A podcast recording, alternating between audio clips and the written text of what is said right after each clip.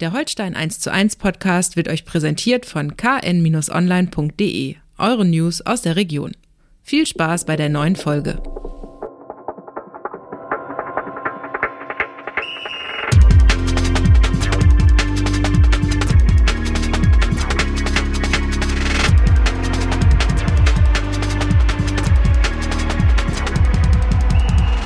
Moin Moin und herzlich willkommen zu einer neuen Folge Holstein 1 zu 1, dem KN-Podcast zu den Kieler Störchen.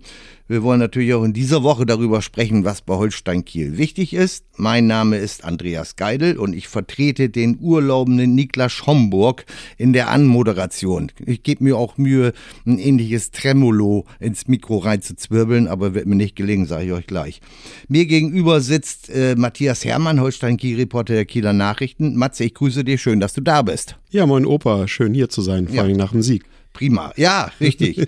das äh, gibt gleich das richtige Stre äh, Stichwort. Äh, Stresstest in Karlsruhe bestanden. Mit einem verdienten 2 zu 0 Erfolg im Wildpark den Ergebnis Turnaround äh, geschafft. Nach den zwei Niederlagen zuvor gegen St. beim FC St. Pauli und gegen Hertha BSC. Alles gut bei den Störchen? Ja, alles gut ist schwer zu sagen. Man musste ja auch erstmal eine Anfangsphase überstehen, die ein wirklicher Stresstest war. Aber mit dem Ergebnis kann man, glaube ich, zufrieden sein.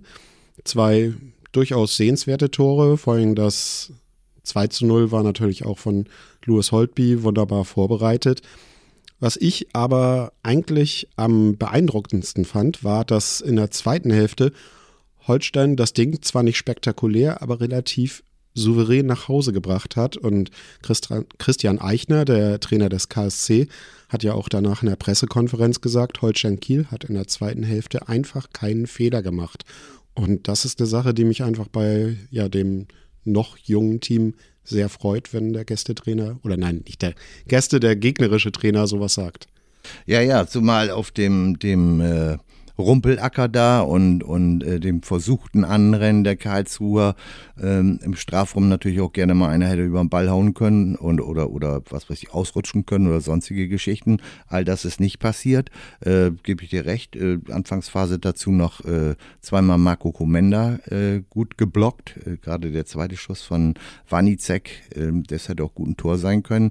Also passte, passte viel zusammen. Und, ja. das, und das überraschenderweise nach den acht Gegentoren in den, in den beiden Spielen zuvor, ne? Ich glaube, da hat man wirklich in der Anfangsphase als Mensch, der es mit den Störchen hält, also relativ Angst und Bange ist einem da geworden, wenn man da gesehen hat, mit wie viel Wucht die Karlsruher da wirklich auf das Tor zugerannt sind. Ja, auch mit der Stimmung im Rücken, das war ja auch durchaus beeindruckend. Und wie du sagtest, also es wurde ja viel über den Rasen vorher geschrieben. War ja eigentlich mehr äh, über den Rasen geschrieben worden als irgendwie über die Teams. Aber das ist ja wirklich grausam. Und äh, da kann ein Ball ja wirklich dann mal ja, auch verspringen, sonst was. Also da hätte man sich nicht wundern müssen. Man will danach natürlich nicht sagen, äh, Schuld einer Niederlage war der Rasen. Denn beide Teams müssen ja mit dem Rasen klarkommen. Aber das war zusätzliche Lotterie, die da reingekommen ist. Und äh, umso schöner, dass die KSV das ja doch geschafft hat, mit Leidenschaft wirklich zu verteidigen, auch wenn es manchmal bös knapp war. Also das eine Mal war Commander ja wirklich, glaube ich, gefühlt äh, letzter Zentimeter auf der Linie. Aber äh, das 0 zu 0 zunächst einmal gehalten und dann konnte man ja zuschlagen. Ja, ja, das ist ja offensichtlich die Qualität der Mannschaft, äh, hat sich auch schon in dieser Saison mehrfach bewiesen. Äh, wenn man dann ähm, ähm, kompakt steht, äh, Leidenschaft zeigt und äh, mit Leidenschaft das eigene Tor verteidigt, die Qualität nach vorne ist immer vorhanden, um, um selbst ein Tor zu machen. Ähm, also da, da, das war schon, das war schon sehr erwachsen, das muss man sagen. Und, und um nochmal auf die Strafraumgefahr hinzuweisen oder darauf zurückzukommen, ähm, sie haben ja viele Bälle auch vorm Strafraum schon weggemacht irgendwo, ne? Das, oder wenn, dann kamen hohe Flanken, die man hat rausköpfen können. Also das ist ja nicht so gewesen, dass die Karlsruher jetzt in der zweiten Halbzeit, als sie versucht haben, Sturm und Rand zu entwickeln, sich in den Kieler Strafraum reinkombiniert haben. Das ist ja zum Beispiel auch eine Qualität, ne? Absolut. Und das hat man, glaube ich, auch wirklich gesehen, dass der KSC in der zweiten Hälfte zwar wahrscheinlich Ballbesitz, ich kenne nicht die genaue Zahl aus der zweiten Hälfte, aber das dürfte deutlich äh, zugunsten der Hausherren ausgefallen sein. Aber chancentechnisch war da einfach nicht viel vorhanden. Nada, 0,0. Ja. Ein, ein, ein versuchter Kopfball, irgendwie den, den Timon Weiner da äh, äh mit ausgestreckten Armen vor der Linie fängt und dann ein KSC-Spieler ihn versucht noch über die Linie rüber das, zu drücken. Das war eine herrliche Szene. Mhm. Und ich finde, in dem Moment hat äh, Timon Weiner auch richtig erwachsen gewirkt, weil ja. er einfach, das war ja so wie äh, ja beim äh, Boxkampf dieses, wie nennt man das, Ausstarren, äh, du weißt, was ich meine. Äh, so wirkte es ja wirklich böser Blick in Richtung KSC-Spieler, so Bei nein. Gewichtsprobe. Ja. Aber wirklich so, nein.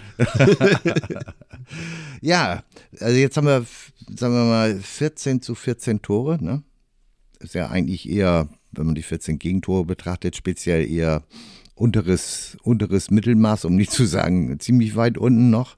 Äh, aber 15 Punkte nach acht Spielen. Ne? Platz 4, ein Zähler Rückstand auf Tabellenführer St. Pauli. Mit äh, gegen Magdeburg und Hertha, den beiden Heimniederlagen, da jeweils nach einem 0 zu 2 Rückstand äh, egalisiert und dann doch noch verloren in der, in der Endphase. Mit zwei Punkten mehr wäre Holstein äh, äh, tatsächlich jetzt schon Tabellenführer. Äh, ist, ist, das, ist das Ausdruck der äh, realen Stärke? Ist Holstein tatsächlich schon eine Top-Mannschaft? Ja, Schweigen im Wald. Schweigen im Wald ist vielleicht dann auch eine Antwort. ist immer schwer zu sagen. Ob das jetzt nur das Spielglück ist, dass man die, wie Marcel Rapp ja immer betont, 50-50 Spiele dann gewonnen hat. Und ähm, es ist schon so, dass ich glaube ich, zu Beginn der Saison viele Fans gesehen haben, dass da durchaus was vorhanden ist und natürlich gewisse Spieler, vielleicht ein Tom Rote, der ist äh, natürlich in der Liga äh, außergewöhnliche Klasse. Aber ob das jetzt wirklich schon ein Spitzenteam ist, das weiß ich nicht. Ich glaube, es ist ein bisschen, da hat sich ein guter Haufen gefunden, beziehungsweise er ist gut zusammengestellt worden. Es ist ein Feuer drin, was man letzte Saison so auf dem Platz nicht gesehen hat. Und das kann natürlich sein, dass durch die Erfolge zu Beginn der Saison das eine gewisse Dynamik angenommen hat. Man hatte jetzt ein bisschen Angst nach den beiden Niederlagen, dass es vielleicht auch in eine andere Richtung gehen kann. Umso besser, dass jetzt in Karlsruhe ein ja doch relativ am Ende souveräner Sieg eingefahren wurde und man jetzt vor der äh, erneuten Länderspielpause nochmal nachlegen kann und äh, zumindest sich oben schon mal festsetzt. Ich glaube noch nicht, ich, ich tue mich schwer damit, den Begriff Spitzenteam jetzt irgendwie in den Mund zu nehmen. Ich glaube, da ist der Hamburger SV dann eher äh, ein Spitzenteam. Einspruch. Also wenn, wenn es überhaupt ein Spitzenteam gibt im Moment, ist es wohl der FC St. Pauli. Auch HSV der sehe ich, ist natürlich ein Spitzenteam, ist klar, aber, aber äh, wirklich äh, tatsächlich auch Ausdruck der, der eigenen Klasse, dass man dann auf Platz 1 steht, das ist bei St. Pauli schon gerechtfertigt, derzeit. Absolut, aber wenn man sich natürlich äh, das Potenzial anschaut und die Spieler, dann äh, würde ich auch den Hamburger SV damit reinnehmen. Zu den Top aber 4 gehören sie immer. ja, mal schauen, ob sie auf Top 4 dann Ende der Saison auch stehen oder ob es dann nur der fünfte Platz wird. Oh. Äh, wir werden sehen. Nein, aber ich glaube, äh, Holstein Kiel kann mehr als zufrieden sein mit dem, wo sie derzeit stehen. Und wie du ja sagtest, es wären ja sogar noch mehr Punkte drin gewesen. Eben, eben, das ist ja, das ist ja beinahe verrückt. Also oh gut, dadurch das gleicht sich dann auch manchmal ein bisschen aus. Äh, Spiele, die sie knapp gewonnen haben, äh, siehe gleich das erste Spiel in Braunschweig oder auch äh, gegen Fürth. Äh, das waren schon enge Kirschen und äh, da wollen wir mal nicht vermessen werden und sagen, also eigentlich müssten wir an der Tabellen, wir natürlich im Erfolgsfall sind, sind wir das. Ne? Wenn, wenn es nicht so läuft, ist es Holstein. Ne? Marcel also, Rapp. Ja, genau. genau, genau das. Äh, jetzt gibt es natürlich immer die Nörgler, die sagen, naja, guck dir das an, da gegen wen haben sie gespielt? Braunschweig, Schalke, KSC, ne?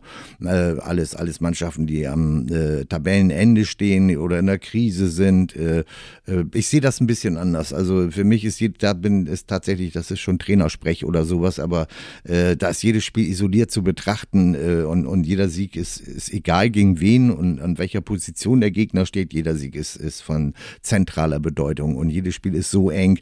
Äh, Marcel Rapp hat auch gesagt äh, zum Thema Spielglück, äh, ihm würde mal interessieren, ob die Gegner, die gegen Holstein gewonnen haben, ob da auch das Thema Spielglück so präsent ist, wie das hier in Kiel ist beispielsweise, ne? obwohl er den Begriff selber ins Spiel gebracht hat, davon mal ganz abgesehen. Ne, aber das ist natürlich berechtigt, dieser Einwand und oder, oder siehst du das auch so, das waren eben Pflichtsiege und fertig ist die Laube? Nein, das kann man absolut nicht so sagen, denn zu Beginn der Saison war Holstein ja einfach auch eine Wundertüte. Man wusste ja gar nicht, wie jetzt dieses junge, neu zusammengestellte Team, auf welchem Niveau im Vergleich zu den anderen Teams der Liga sie sind. Und wenn man jetzt sagt, ja, man hat nur gegen kleine Gegner gewonnen und gegen Teams, die in der Krise sind, ja, vielleicht hat Holstein auch mit dazu beigetragen, dass diese Teams jetzt in der Krise sind. Und ja, wo will man da den äh, Ansatzpunkt äh, ja. finden? Wir, äh, um schon ein bisschen vorauszugreifen, jetzt kommt die SV Elversberg ins Holsteinstadion, derzeit Tabellenzehnter als Aufsteiger, als ja, vermeintlicher Zwerg der zweiten Liga, spielen aber einen erfolgreichen Fußball. Wenn man jetzt gegen die gewinnen sollte, ja, dann ist es gegen den Zwerg, gegen den man sowieso gewinnen muss. Das werden man, wir nachher noch relativieren. Genau, genau. Und ähm, ich finde das schon durchaus beeindruckend, was Holstein bisher ja, geleistet hat. Es ist jetzt nicht alles perfekt gewesen. Es gibt noch sehr viel Punkte, an denen man nachjustieren kann. Sachen, die besser laufen können, Sachen, die in den Spielen schlecht gelaufen sind. Aber ich glaube, da war das Karlsruhe-Spiel jetzt eigentlich sehr gut, weil man da sich wieder auf diese Grundtugenden zurückbesinnen konnte. Und was ich ja schon erwähnte, in der zweiten Halbzeit einfach so ein Ding auch mal nicht spektakulär, aber einfach so nach Hause arbeitet. Ja, das, äh, ähm, finde ich auch wirklich auch, man wünscht sich natürlich, dass der ein oder andere ähm, Gegenangriff äh, ein bisschen kultivierter, ein bisschen äh, passsicherer zu Ende gebracht wird, aber wir wollen ja nun hier nicht über Gebühr nörgeln. Auswärtssieg ist Auswärtssieg nach zwei Niederlagen zuvor sowieso alles bestens im Stock. Ähm, aber nochmal Wundertüte, ne? Wundertüte ist auch, wenn du dir die Auswärtstabelle anguckst, ne? Äh, Platz 1, ne? Da ist Holz, da sind wir schon, da wo wir eigentlich hingehören. äh, aber äh, und haben bis auf die, das muss man sich mal reinziehen, bis auf die fünf Klatschen in, am Millantor, ne? ich meine, da nehmen wir mal einfach weg das Spiel, weil mit diesen Traumschüssen haben wir schon oft genug drüber gesprochen. Aber da haben sie fünf Dinger kassiert, aber an den anderen drei Auswärtsspielen nicht ein einziges, ne? Hallo, das ist ja auch mal ganz beachtlich. Alles zu null auswärts. Ne? Zu Hause allerdings, ähm, äh, da sieht es ein bisschen anders aus. Da hat es bisher schon neun Gegentore in vier Spielen gegeben. Ne? Äh, Gibt es da eine Erklärung für, warum, warum auswärts bis auf das Spiel bei St. Pauli, wie gesagt, ne, die Null steht und, und zu Hause regelmäßig das scheppert im, im, im KSV-Netz? Du hast ja mit Niklas letzte Woche den Sonntagsfluch ins Spiel gebracht. Vielleicht haben wir auch einen Heimfluch. Jetzt ja. kommt es natürlich ganz dicke ja. Heimspiel am Sonntag. Das kann ja nichts werden. Ja. Oder äh, Minus und Minus ergibt Plus. Ich weiß nicht. Mathematik war nie meine Stärke. Ähm, ja, weiß ich auch nicht. Gibt, gibt irgendwie keine Erklärung, ne? Nein. Vielleicht, vielleicht die, dass die, dass die auswärts vielleicht das Ansinnen tatsächlich auch bis in die letzte Phase jedes Spielers gegangen ist, erstmal die Null zu halten und nicht zu sehr, also nicht auf Zwang konstruktiv nach vorne auf Tor zu gehen. Und beim Heimspiel ist es vielleicht so automatisiert so, dass man sagt, so, wir gehen jetzt raus, Zuschauer sind da, jetzt wollen wir auch mal hier loslegen und gleich mal am besten früh in Führung gehen, was ja in den meisten Spielen auch hätte möglich sein können, aber dann nicht passiert ist. Äh, vielleicht ist das irgendwie ein Hintergrund dabei, aber eine ehrliche Erklärung finde ich auch nicht. Am Rasen kann es jedenfalls nicht liegen. Nein, der ist ja wunderbar im Holsteinstadion, ja. wie wir ja. wissen. Ich glaube, es wird sehr interessant, wie Holstein gegen Elversberg starten wird. Ob sie jetzt mit einer Dreierkette, ob sie mit einer Viererkette in der Defensive stehen, ob sie vielleicht auch mal Elversberg den Ball überlassen. Also da bin ich wirklich sehr gespannt, wie sie das Spiel angehen werden. Und ansonsten kann man es, glaube ich, nicht in Heim- und Auswärtsspiele wirklich äh, mhm. splitten.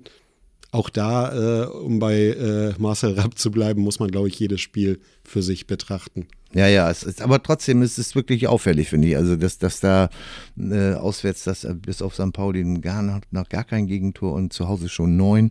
Naja, wir, wir werden sehen, äh, auch daran kann man ja arbeiten, wie man auch daran arbeiten kann. Du hast es eben schon erwähnt, dass man vernünftig ins Spiel findet und zwar von Anfang an und nicht die ersten zehn Minuten, Viertelstunde ein bisschen oder dann sagen wir nach fünf oder acht guten Anfangsminuten dann eine gewisse Lethargie verfällt oder wie auch immer man das bezeichnen soll, um den Gegner dann einzuladen, ordentlich am Spiel teilzunehmen.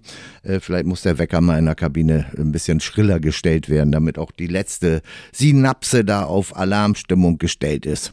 Oder man muss das Vorprogramm vorm Spiel gleich einem Auswärtsspiel gestalten um das vorzugaukeln. Vielleicht ja, ja, das wäre auch eine mit Möglichkeit. psychologischen Tricks arbeiten. Ja, ja, dass man die Einlaufhymne vom, vom äh, Gast irgendwie spielt, wenn oder oder was auch immer. Ne, nee, aber Scherz beiseite. Also irg irgendwo äh, denke ich mal, dass man da auch eine Veränderung herbeiführen sollte, könnte, müsste.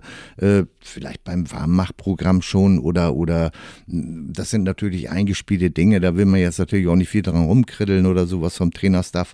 Aber irgendwie eine kleine Stellschraube könnte könnte man ja vielleicht mal drehen, dass das noch etwas aktiver ist, dass wenn man dann nach vorne geht, wie beim letzten Spiel gegen Hertha, beim letzten Heimspiel, als man Chino nach acht Minuten einen Riesen auf dem Fuß hat, dass man da auch innerlich schon darauf eingestellt ist, dass das passieren könnte und dass ich dann da sein muss. Genauso wie es natürlich im hinteren Bereich dann auch klar sein muss, nein, wir müssen auch wirklich kom kompakt stehen, wir müssen schnell auf den Gegner gehen, wenn er zum Schuss oder zur Flanke ansetzt und so weiter und so weiter. Die ganzen Details, die da eine Rolle spielen, ne, vielleicht gibt es da eine Möglichkeit. Wir, wir werden das mal beobachten. Ich meine mich zu erinnern, dass St. Pauli mal vor Urzeiten, weil sie in den Auswärtsdress erfolgreicher waren als im Heimdress, dann äh, im Heimdress der braun-weiß war, äh, mit blauen Stutzen gespielt haben, okay. um das Glück mitzunehmen. Ich meine, äh, das war so beim St. FC St. Pauli.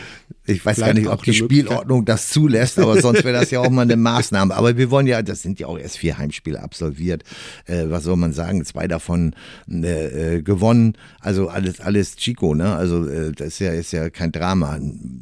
Äh, deshalb nur um es mal erwähnt zu haben, ne? also ist schon ein Unterschied.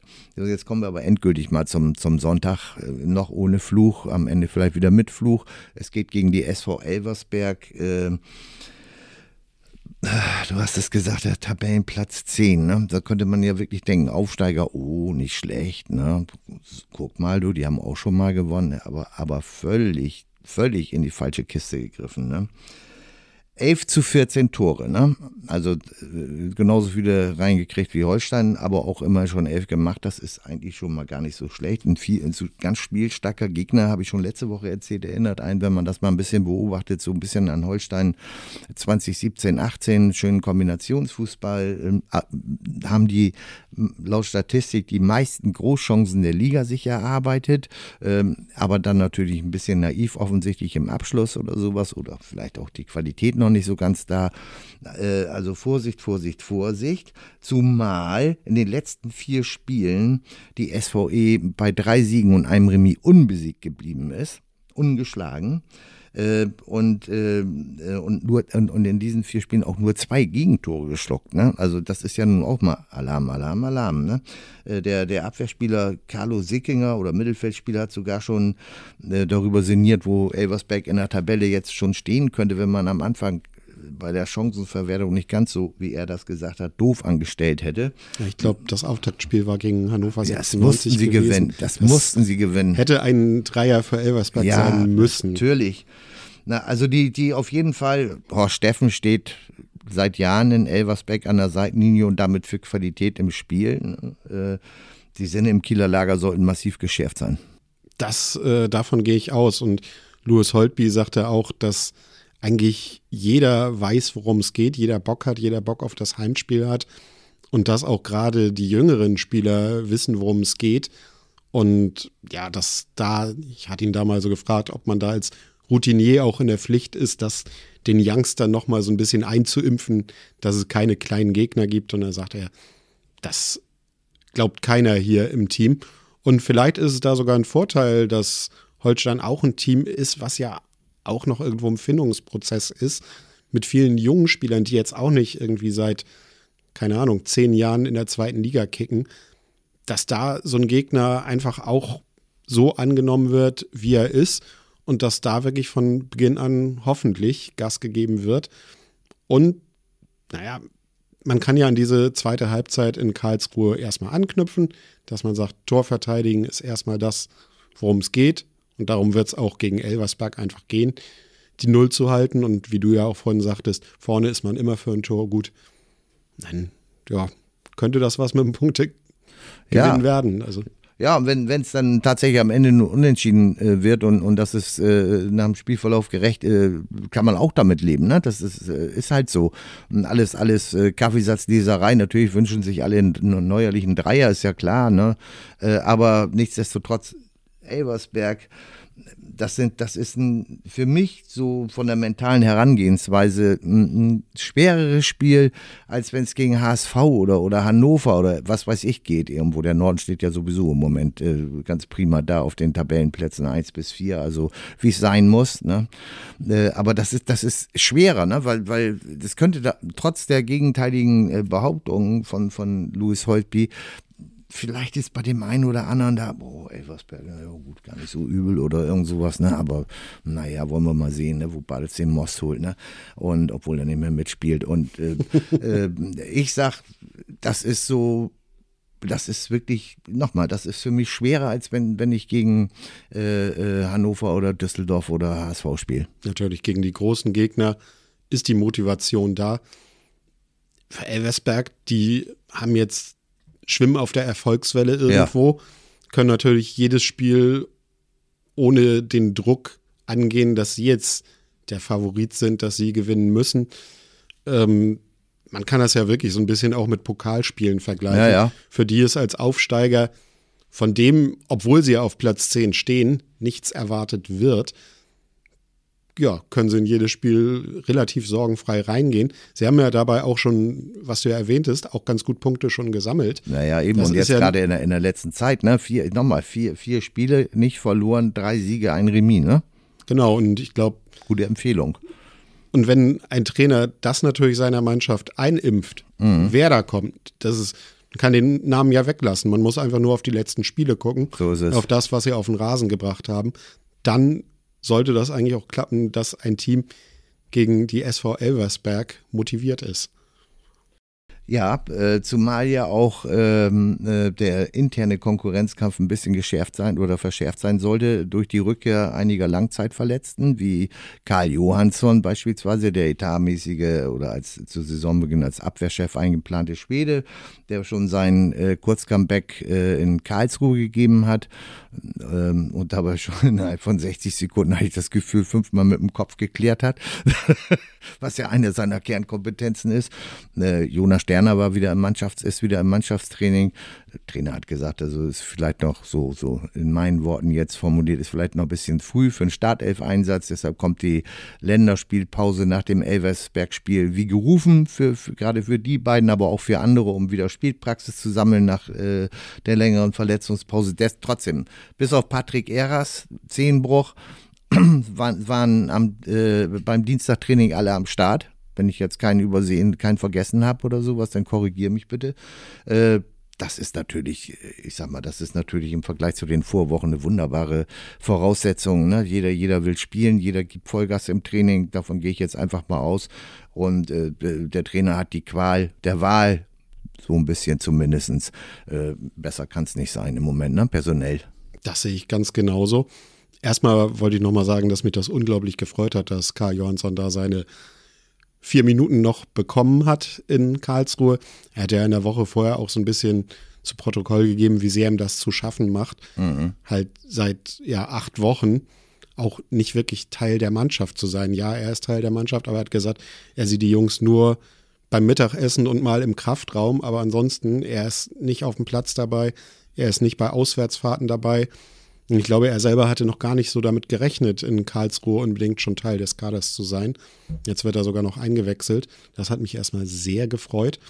Und ähm, ja, dann sind da natürlich, du erwähntest Jonas Sterner, ein Kandidat, der zwar in der Vorbereitung viel gespielt hat, aber wo man auch nicht so wusste, naja, wenn Timo Becker jetzt wiederkommt, wie sind seine Chancen? Und jetzt hat man einige Positionen, die, äh, wo wir jetzt wirklich einen kleinen Konkurrenzkampf haben. Ja. Ich fand zum Beispiel auch Marco Comenda ist ja auch so ein Spieler, wo man prinzipiell immer denkt, ja, kann Startelf spielen, aber ist ja auch einer, den man dann irgendwann so reinwerfen kann.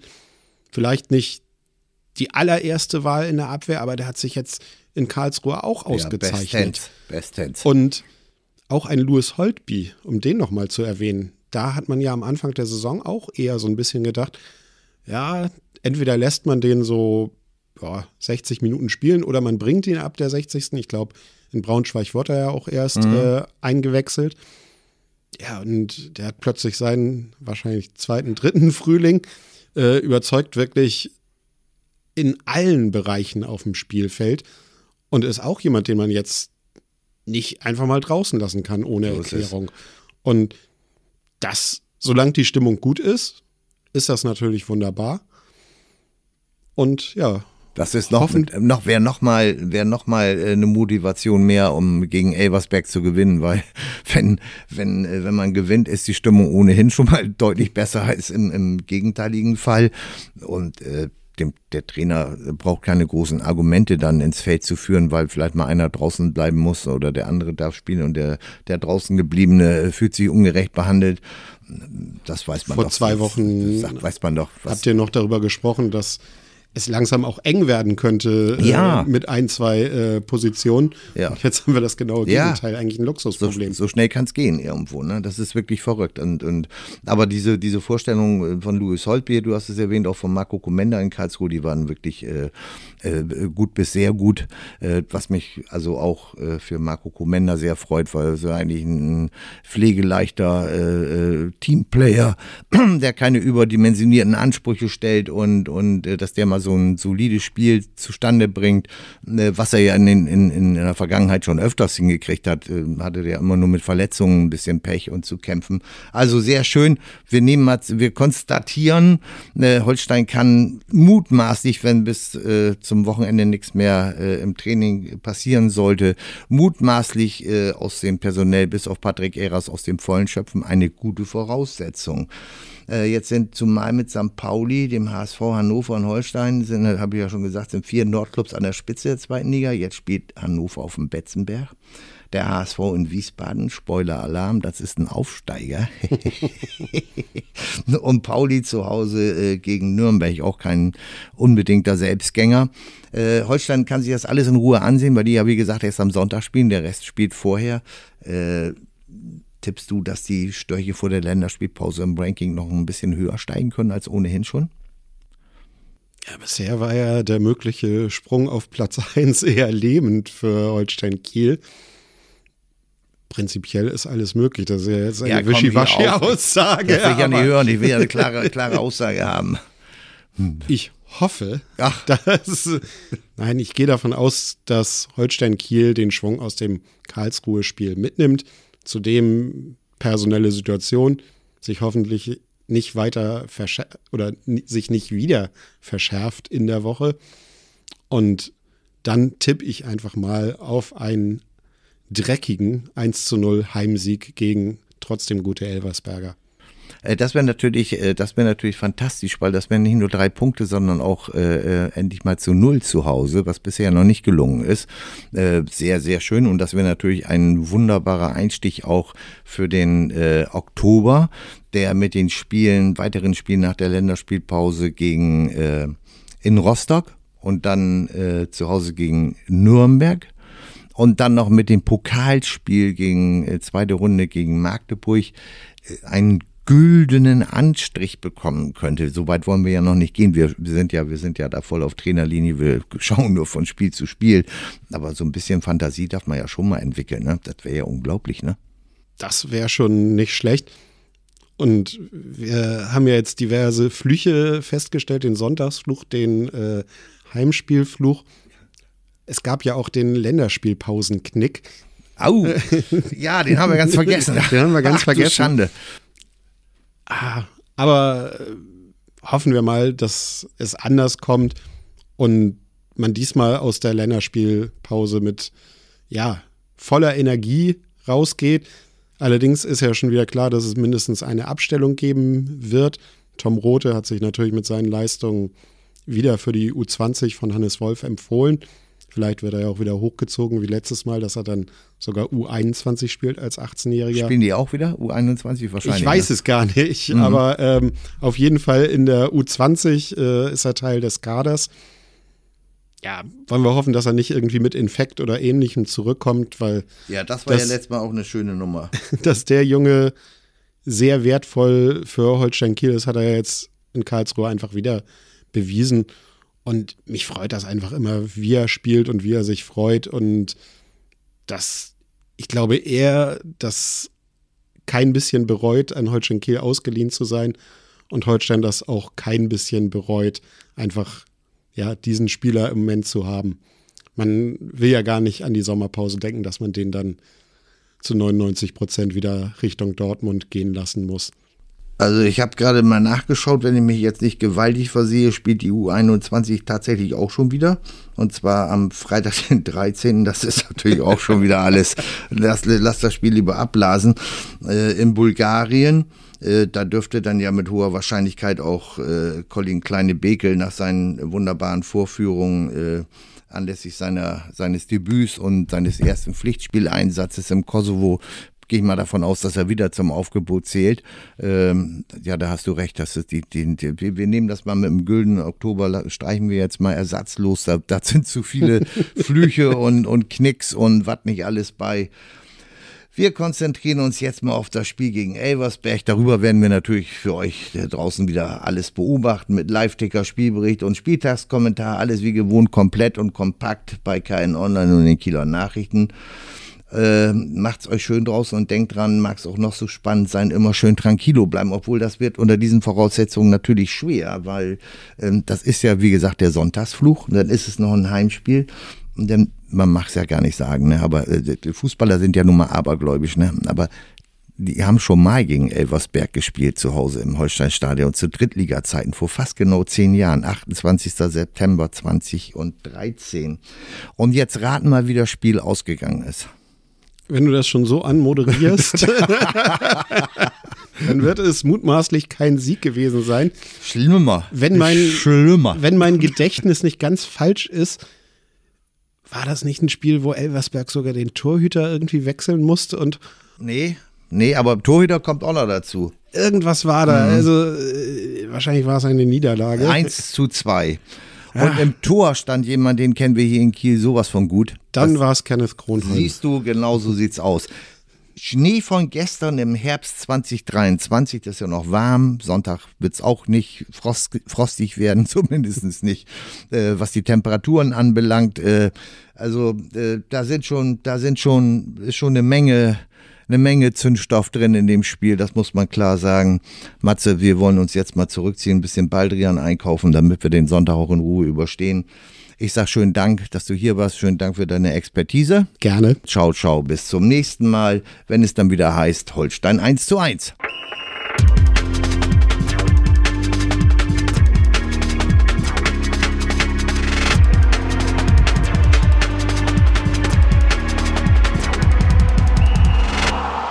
Folge von Holstein 1 zu 1 wurde euch präsentiert von den Kieler Nachrichten. Sichert euch jetzt einen Monat lang kostenlos alle News aus eurer Region und zu Holstein und der zweiten Fußball-Bundesliga. Mehr dazu unter kn-online.de slash plus.